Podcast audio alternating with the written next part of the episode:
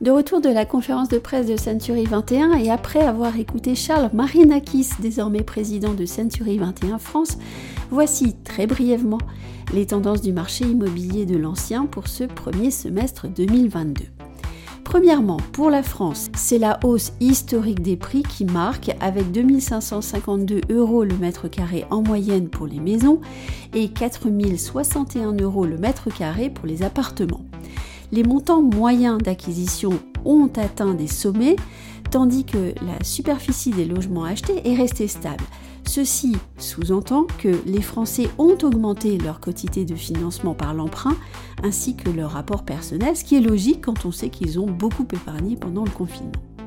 Y a-t-il une différence entre les régions et Paris? Oui, bien sûr. En province, on achète des maisons, elles sont les grandes gagnantes de la période post-Covid, et c'est en PACA que les prix progressent le plus vite, creusant ainsi encore plus l'écart avec d'autres régions françaises.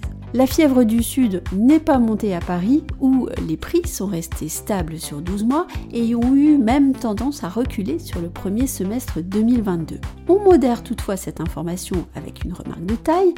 Le prix au mètre carré parisien en 2022 reste plus élevé que celui de 2019, soit 10 299 euros en moyenne. Paris ne s'emballe donc pas, mais reste un marché dynamique avec des délais de vente qui s'allongent et des montants d'acquisition qui restent conséquents. Paris, la province, eh bien, il reste à regarder du côté de l'île de France où le marché des appartements est resté stable tandis que le prix des maisons a atteint un nouveau record, c'est ce qu'on appelle l'achat chlorophylle, avec bien sûr des contrastes. Il y a en effet les départements où les prix des maisons sont déjà élevés, comme les Hauts-de-Seine, et qui subissent donc un léger recul, et il y a les départements comme la Seine-et-Marne dont les prix ont fortement augmenté, plus 14%. Un marché de la maison en Ile-de-France qui risque cependant de ralentir, prix de l'énergie et du carburant oblige, et puis aussi peut-être parce que ceux qui rêvaient de quitter Paris l'ont déjà fait.